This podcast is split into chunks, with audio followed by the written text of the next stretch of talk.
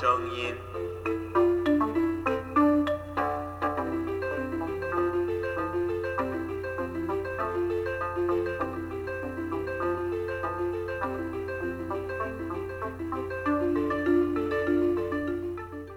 听众朋友们，我是陈工，欢迎大家再次进入不同的声音。综合外媒报道，休斯顿中国总领事馆本周二晚间发生火警，多名领馆人员在大院中明火大量焚烧文件，浓烟滚滚，邻居报警。据休斯顿市多家电视台报道，消防局在接获火警报告后，赶到位于 Montrose 三四一七号的中国总领事馆。一位不具名的休斯顿警员对当地的一家电视台透露，这家领馆所在地以及有不少领馆雇员居住的一座公寓将于星期五下午四点清空。稍后，美国国务院发言人奥特加斯星期三在一份电子邮件声明中表示，美国下令关闭中方驻休斯顿总领馆，是以此保护美国知识产权和私人信息。不受威胁。奥特加斯表示，根据维也纳公约规定，外交人员必须尊重所在国的法律和法规，并且有义务不干涉该国的内政。他强调，正如特朗普政府不容忍中方不公平贸易、盗窃美国就业机会和其他恶劣行为一样，华盛顿不会容忍中华人民共和国侵犯美国主权以及恐吓我们的人民。中共党报《人民日报》属下《环球日报》则在星期三（二零二零年七月二十二日）称，美国政府突然要求中国在七十二小时内关闭休斯顿总领事馆，这是华盛顿一个疯狂的举动。之后，中国外交部发言人汪文斌说，美国七月二十一日突然要求中方关闭驻休斯顿总领馆，这是美国对华采取的前所未有的升级行动。中方必须做出正当和必要的回应。事件发生的非常突然，而且在扑朔迷离的不明诱因中不断释放着极具爆炸性的新闻元素。本节目截稿前依然没有出现具体的官方说辞，以至于至少在星期四不同的声音本周节目联网前，YouTube 中国问题名人堂海量的相关评论依然是八仙过海。各显神通，盛名之下的江风漫谈，他的观察角度一向独特。言下之意，休斯顿中国总领馆事件是纵火在前，驱逐在后。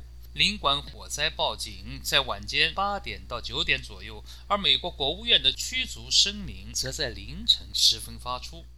首先呢，这火可烧得非常蹊跷。当地居民发现说，中共驻美国休斯顿领事馆院内起火，来报警。结果消防部门赶到之后呢，中共领事馆呢不给入内。通过高空直升机和云梯呢，发现馆内是在公开大量焚烧机密文件，引起的浓烟滚滚。当地电台就进行现场报道。其实第一批啊，昨天晚上早些时候八点多起的火嘛，烧文件。第一批传出来新闻仅仅是播报说领事馆有火灾，说这是休斯顿领事馆近年来第二次触发了火灾警报。你想记者嘛，肯定是要不停的追问火灾原因嘛。消防员就说这是中国领事馆，他不让我们进去啊。但是火灾呢，我们已经发现是可以控制的，看着在烧东西嘛，人都在边上。这估计是警察已经与领事馆人员进行了短暂的沟通，透露了焚烧文件的原因了。所以第二批新闻很快就出来了，说中共领事馆是接到了美方通知，限定他们在本周末之前呢搬出。那么这个美方究竟是谁呢？在福克斯二十六台的说是这个建筑，他们所租住的这个地方大楼让他们搬出去。警察对追问到底的记者就说了，他说你们去问国务院，去问川普本人。这是美国国内昨天晚上发出的第二批新闻，这时候已经快凌晨了。第三批新闻反而是从中国国内出来的，包括胡锡进发出的推特说，美国下令关闭休斯顿领事馆，让他们七十二小时之内离开现在的馆址。中方先爆出来的真正的这个起火的原因，是因为要闭馆赶人了。凌晨，美国国务院正式发出了声明，驱逐中共驻休斯顿领事馆，并限七十二小时之内离开。但美国国务院迄今为止唯一的驱逐理由，保护美国知识产权和私人信息不受威胁，却让不少观察人士不由自主地联想到，几乎是发生在同一天的一个重大事件。美国司法部本周指控两名中国公民通过网络攻击盗窃与新冠病毒疫苗和国防安全有关的机密信息。根据星期二公开的庭审记录，美国政府指控中国公民李霄宇。和董家志两人在2014年至2020年间，作为中国国安部招募的特工，依照中方国安部提供的电脑软件后台信息，发起黑客攻击。受害者包括香港抗议民众、达赖喇嘛办公室、中国基督教公益组织等等，遍布美国、英国、德国、澳大利亚和比利时等国。美国政府还指控上述两名中国公民在多次黑客攻击行动中盗窃武器、设计、药品信息和软件代码等等。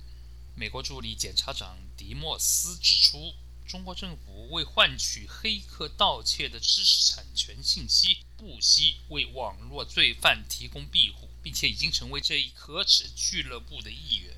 值得注意的是，起诉状明确列指的数家被盗公司或机构所在地，包括被关闭的中领馆所在地——德克萨斯州的一家航天科技相关企业。流亡美国的维吾尔青年英体较为详细地介绍了这一让人不得不与休斯顿中国总领馆驱逐事件联系起来和时间点上并非巧合的美国司法部起诉。美国国家安全助理、美国司法部的总检察长威廉·巴尔，他的助理总检察长约翰·德姆斯和 FBI 联邦调查局副局长戴维·鲍迪奇。还有华盛顿东部区的美国检察官威廉等一些人开新闻发布会，宣布涉及美国国家安全的非常严重的一个网络安全事故的一个指控啊。但是刚才美联社爆出来，就在刚刚十分钟之前，说两名中国的黑客偷了美国的贸易机密，专门是针对美国疫苗的开发。也就是说，中国的黑客偷了美国的疫苗开发，他要指控这两个，就要看一下新闻发布会的现场，可以。知道具体的细节了。现场的音频已经进来了，大家听到没有？背景声音。Good morning. Good morning，早上好。Today, the Justice Department is announcing charges in a significant national security. 今天我们司法部去指控针对我们国家的严重的国家安全威胁，including the Guangdong State Security Department，包括广东国家安全局。With a sweeping global computer intrusion campaign, we're ongoing as a 偷这些东西，然后我们一直在去调查相关的中国有关的间谍案。Of data from hundreds of targets establishing themselves. 对我们美国造成了严重的国家安全威胁。First, and one we've seen for some time. China is using cyber intrusions. 中国一直在去利用这种网络去攻击我们，想取代我们的很多产业和我们的科技。Providing a safe haven for criminal hackers. 中国也在去黑客罪犯去提供庇护港湾，然后他们让这些黑客在中国去藏匿，帮助他们去进攻。Including in Australia, Belgium, Germany. 他们还去进攻澳大利亚、荷兰、西班牙，他们还进攻瑞典、英国，进攻我们美国。今天他们的这个进攻也是证明了他们想用小偷的行为去进攻别国的这个商业机密，偷我们的商业机密以及其他的一些商业的机密，然后让中国的公司和中国的机构去得到好处，通过偷的方式。他们还要偷这些高科技和一些其他公司的商业机密。For example, from one target. 他现在举个例子，说是马里兰一家公司也被中国黑客给骇客了，通过他们偷的方式去啊减少他们在中国的开发的成本和开发的时间。Research and development data include a Massachusetts pharmaceutical company. 他们还偷加州的一家医疗药物开发的一些机密，他们在美国各地都偷。今天的这个指控的两个黑客进攻了全世界十个国家的商业机密。今天的指控也表明中国。去睁只眼闭只眼，不去管制这种黑客行为，偷东西。For example, in one instance, defendant Lee, or to challenge their illegal actions. 啊，有的时候中国还威胁这些被偷的小的国家，即使被偷了也不要说话。网络犯罪对我们美国的国家安全也是非常至关重要的。By indicting Dong and Li，今天去指控姓东和姓李的两个人，待会儿我们看一下相关的报道。中国不仅去偷我们的知识产权和其他的机密，中国还利用黑客去威胁在香港的还是在国外的政治意见者。Chinese，因为他们想让这些中国的政治意见者闭嘴，所以说我们要去对中国和中国共产党说不。他们受到了十一项指控啊，一个黑客的名字叫李霄宇，第二个黑客的名字叫做董家志，一个姓董，一个姓李。他们是在一家大学哦，他们两个是不是同班同学？在一家大学学习的这个软件技术，黑客的行为已经超过十年了，拖了十年了。进攻的相关的行业领域包括高科技的生产公司、药物设备、工业工程、商业、教育领域、游戏开发软件领域、太阳能领域、国防领域。他们都在进行进攻当中，在过去的十年，这个起诉书二零二零年七月七号已经就起草好了，今天是七月二十一号，大概两周以后他才公布的。接下来第一个指控，Count One 是受害人包括在加州的一家科技和国防公司，两百 GB 的数据被偷了。第四名受害者是德克萨斯州的一个工程和科技公司。它被偷取的范围是二零一五年四月份到二零一九年六月份，大概二十七 GB 的数据被偷了，包括商业意向书、有关太空和科技软件。德克萨斯州的一家公司。您正在收听的是自由亚洲电台的不同的声音节目，正在播出纵火、踢馆、断交、热战。稍后进入节目的几位油管知名人士。他们多多少少谈到了本周这一轮美中外交关系历史上重大危机引发的推理、想象亦或猜测。我们先来听一下文昭的看法。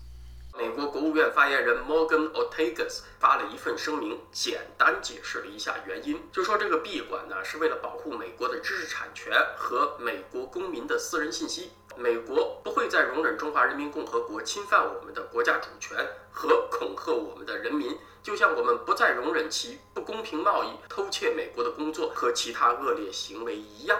啊，这什么意思呢？在贸易战之外，美国在外交领域开辟新的战场，要像贸易战一样手段那么强硬了。而且这个声明里面还说呢，中国官员已经影响到了美国的政治，偷窃知识产权，胁迫我们的商业领袖，还有威胁华裔美国人在中国的家人等等。稍晚一点，蓬佩奥也证实了这是偷窃知识产权的原因。可是这些事情和关闭休斯敦总领事馆的具体联系是啥呢？美国国务院的声明里边呢没有列举具体案例，但是很明显，休斯敦总领馆它和偷窃知识产权、胁迫商业领袖，还有恐吓华裔美国人这些事，通通都有关联。那咱们这儿呢就把这些线索攒在一块儿分析一下。这次严重冲突的升级，虽然咱们不能够下定论说是由于某某原因引起的，但是观察的大方向还是能看出来的。就在美国国务院宣布休斯敦总领馆关张稍早之前呢，美国司法部就刚刚起诉了两个中国黑客，资深黑客了。最近呢，他们是瞄准了生物制药行业，试图入侵很多美国公司的电脑系统。这些公司呢，要不然就是研究这个新冠疫苗的公司，要不然呢就是研制药品和检测手段的公司。那么近期这个很活跃的疫苗黑客呀，是不是就和中共驻休斯敦总领事馆有关系呢？提到休斯敦这个地方，可能很多人想到的是 NASA，就是美国航天局的太空中心。有人呢会想到德州石油，但其实啊，这个休斯敦还真的就是美国的医药和生物科技的主要中心之一，而且它是世界上很多临床研究和医疗机构的集中地。比如休斯敦那个 Grafix，他在今年三月份就研制出了新冠疫苗的早期版本，开始做动物试验。还有一个叫做 Benchmark Research，德州奥斯汀的一家公司，它专门搞临床研究，也正在做新型冠状病毒疫苗的人体试验。今年五月份的消息，德国的生物科技巨头默克公司正在和休斯敦的贝勒医学院合作，而且呢，也在和德州儿童医院疫苗开发中心合作，研究那个新型冠状病毒疫苗。那这么看呢，我觉得应该是有点眉目了。黑客偷疫苗的资料。德州和休斯敦呢是美国生物科技的中心之一，多个德州的公司和休斯敦的公司正在从事疫苗的研发。美国司法部又起诉了疫苗黑客，把这些线索合在一起呢，关闭中共驻休斯敦总领事馆的背景啊，应该是有点轮廓了。在所有的黑客活动中，能当前让美国做出最迅速反应的，无过于疫苗这个事儿了。还有一条线索呢，就是今年六月份有美国媒体披露啊，中共驻美大使崔天凯直接参与了这个千人计划，从美国挖科技人才。你看大使都直接卷入间谍活动了，那其他驻美国的领事馆也不会置身事外，对吧？参议员卢比奥今天也发了条推特，说休斯敦中领馆就是一个间谍中心，早就该关了。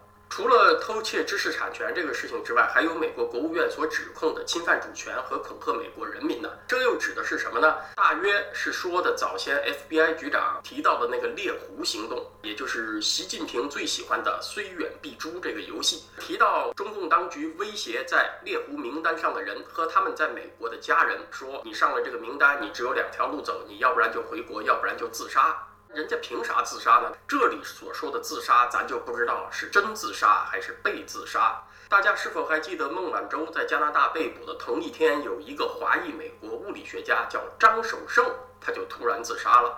他的家人呢是说他有抑郁症。你说有抑郁症，早不发病，晚不发病，不知怎么的，就在孟晚舟被捕的当天，他突然发病了，选择了了此一生。而且孟晚舟在被捕之前，就是要去参加一个阿根廷的活动，张守胜也要去参加，这怎么说都太蹊跷，说不过去。那就说明呢，中共还不仅仅是在美国恐吓某些华裔美国人，他那个虽远必诛的诛啊，可能还真的就是那个诛啊，肉体消灭。而使领馆呢，基本上就是一国特工在海外活动的基地，他们在这儿领受任务、开会，也是他们躲避追踪和逮捕的最后避难所。还有呢，美国司法部部长巴尔出面批中共，语气前所未有的强烈。他出来说狠话，也就意味着后续很可能有一系列招数。这些招数就来了：起诉中共的疫苗黑客，关闭休斯敦总领事馆，连环拳就打出来了。接下来的事情呢，大家最关心的就是北京那边怎么报复。按照外交对等的原则，你关闭一座我的领事馆，我也要关闭一座你的领事馆。那么，美国除了驻北京的大使馆之外，还在沈阳、上海、广州、成都、武汉开设的有总领事馆。但是现在看起来呢，最有可能是关闭美国驻武汉或者成都这样比较小的领事馆。美国突然间下重手，当然是超出了绝大多数人的预料。我相信北京那边也没想到，这是一个什么节奏呢？接下来还会发生什么呢？这是在为实施中共党员来美的禁令做铺垫。在最高潮部分到来之前呢，得先有点小高潮，有点较低烈度的冲突。那个最高潮部分到来的时候呢，大家才不至于完全没有心理准备就被震惊休克过去了，小心脏受不了。只不过呢，那个最后的高潮部分实在是过于猛烈。以至于作为铺垫的小高潮都显得前所未有的猛了。关闭这个中共驻休斯敦总领馆之后，北京那边肯定会有报复，美国这边呢又会有对报复的报复，很有可能呢在南海会先打一小仗。这个南海强拆行动现在看来是如箭在弦了，把中共在南沙和西沙的一系列军事岛礁给抹平。这个人工岛本身拆不拆，咱先不说，但是美国绝不允许把它们变成军事基地，最低程度吧，也是留岛不留机，就是人工岛也许还放在那儿，但是你不能在上面放军机，放其他军事装备。美国现在在南海呢，是左印度右日本，有这两个地区大国强力的支持，同时呢又有在南海周边小国的欢迎，处于空前有利的局面。下一步，我想美国有很大机会会重回越南的金兰湾。金兰湾所在的位置处在南海的索要之地啊。金兰湾和原来美军在菲律宾苏比克的军事基地是一左一右扼住了南海的咽喉。今年呢，越南的国防白皮书里面呢，其实已经透露出这个意思了，有可能把金兰湾再度租借给美国。以后美军再来南海就方便多了，他不用从日本千里迢迢的赶过来，他在南海边上直接有了一个长期稳定的军事基地，他就可以对南海、对马六甲海峡展开例行巡航，抬腿就到，就非常方便了，反应也会快很多。自从一九七五年越南共和国灭亡，越共统一了越南，那美军就失去了金兰湾，他在整个封堵共产党的岛链战略上就开了一个口子。那这回啊，美军很有可能重返金兰湾，是一大突破，直接把时钟又拨回到四十多年以前了。咱们回到休斯敦总领事馆被关闭这个事情啊，它是美国对中共大反攻的一个重大步骤。其实打架这个事儿吧，头一两拳抡出去比较难，总是左顾右盼，顾忌比较多。我要打了他会怎么样啊？我会有什么损失啊？就老在想这个事儿。真正那几拳抡出去，后面就比较痛快了，就刷刷刷，马上就打了。中美建交四十多年未有之事，现在都发生了，算是出了一记重拳。有这碗酒垫底。后面再发生什么激烈的事情，大家也就不用太惊奇了。那可能会有朋友问呢，中共现在认怂还来得及吗？恐怕是不太来得及了。美国对华关系的认知转变经历了两年多的时间，美国这么一艘大船，它要掉头容易吗？现在大船完成了掉头，引擎开始发动了。你说咱们再掉头掉回去，哪能说说就能办到啊？这么巨大的惯性，它一定要往前冲出很长一段，才说得上是不是减速啊，再修正航向的问题。有请江峰漫谈江峰大侠发表高见。今天一早啊，美国国务院发言人说了，关闭中共驻休斯顿总领馆是为了保护美国的知识产权和公民的私人信息。还说了，维也纳公约就规定了，外交官你必须接收驻守国的法律和法规，有义务不干涉这个国家的内政。目前哈没有准确的实锤证据出台。美国国务院这个发言实际上呢，也跟以往一样，比较宽泛的理由。你要知道，世界上没有哪个大使馆、领事馆不从事情报搜集工作的。看这个事儿发生的时候，大的国际背景和两国关系是不是走到了一个无法相容的地步，才会发生类似的惩罚性动作？首先呢，这把火啊是这个烧文件的明火，暗火呢是美国的愤怒。究竟是什么触发了美国的这个愤怒？做什么？是美国驻武汉领事馆他的遭遇。我们知道，美国武汉疫情爆发后，他是第一个从中国撤出领事人员的。当时中共他在实施这边全面封闭湖北，却完全敞开对世界各国的交通，这就等于在散毒啊！这是一个阴谋啊！所以呢，他对美国率先撤出领事馆的做法非常不满。中共高层对当时美国做法呀，再加上高层这种心理的狭隘。睚眦必报这个劲头，现在在美国请求恢复在华领事业务的时候，他就开始进行报复了。你要报复，你直接对美国说我不想让你再开，他不敢那么做，他却如同往常一样的躲在后面来发动民间进行讨伐行动。我跟大家先介绍一下美国驻武汉领事馆，它是美国最早的驻中国的领事机构，一八六一年就开馆了，鸦片战争的时候就开馆了，到一九四九年闭馆。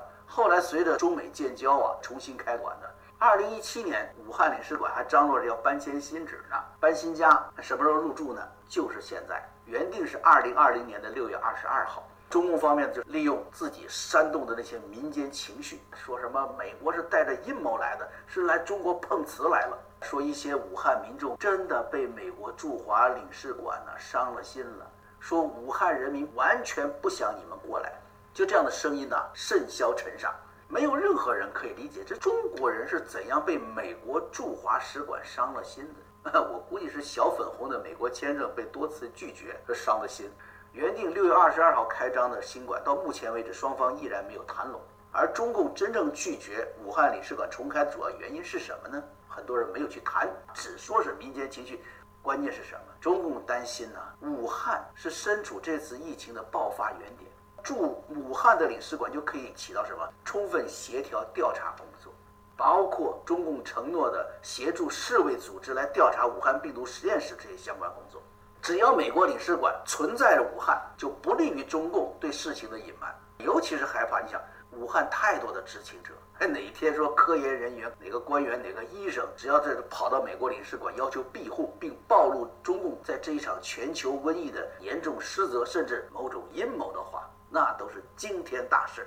你看这次阎立梦他这个爆料的杀伤力就可以看出来了。中共的那种惊慌，他的全力反击就可以看出来，这种爆料对中共的打击力有多大。而阎立梦呢，还是香港的相关科技人员，还不是武汉的呢。所以，美国驻武汉领事馆在当下这个后疫情时代，在全球追讨责任这个节点上，武汉领事馆作用非同小可，是帮助揭露真相的关键。所以中方会用这种下三滥的办法，什么群众呼声太高了，来百般阻挠武汉领事馆正常恢复工作。而对于美国目前疫情严重，然后他反过来说，美国外交人员你是不是病毒携带者？你是来武汉放毒？这种说法虽然在中国国内作为一种情绪的宣泄，但这种信息现在也会传到美国国内。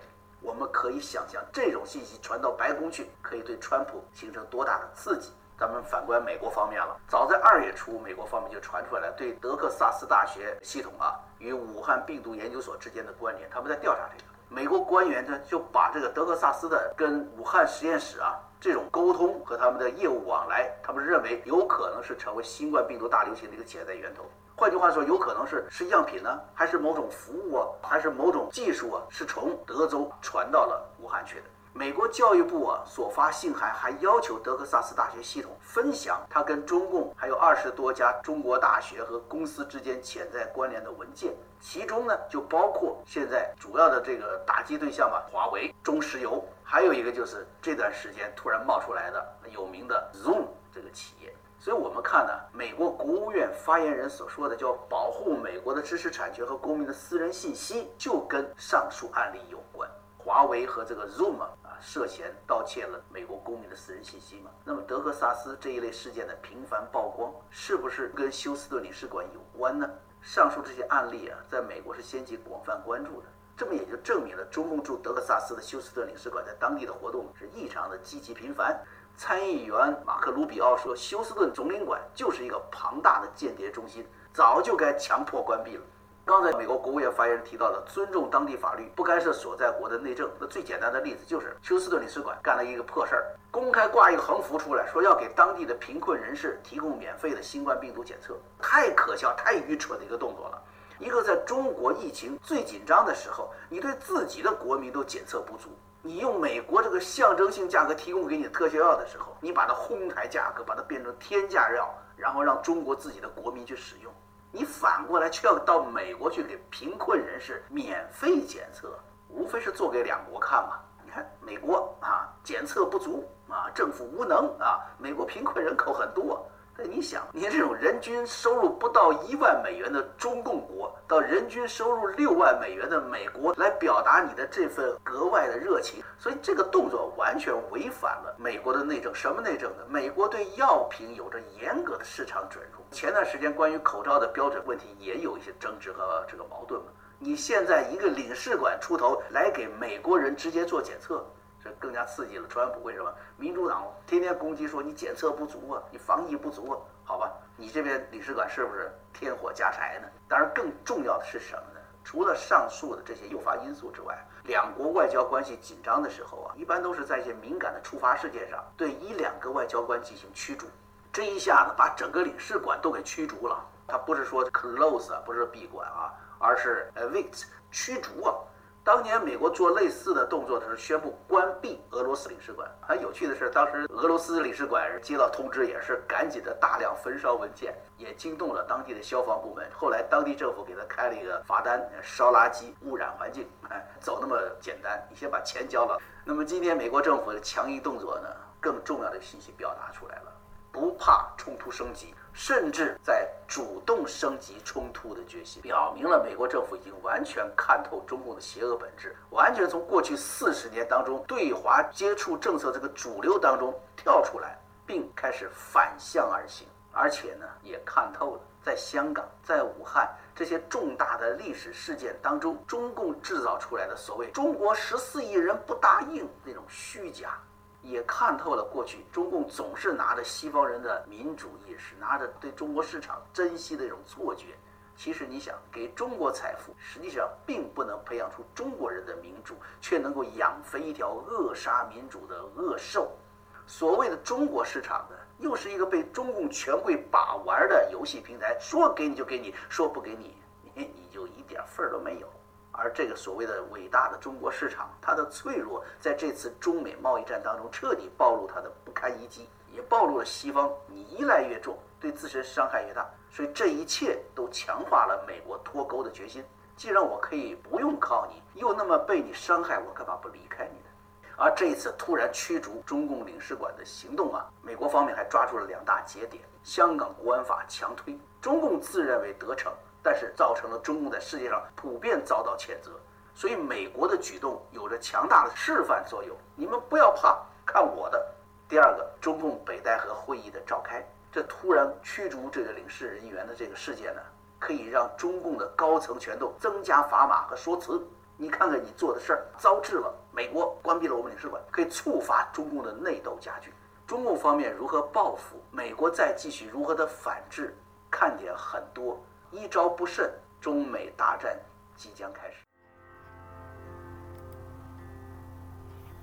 今天的节目就播送到这里，节目是由成功采访制作、编辑和主持的，听众朋友们，下个星期再见。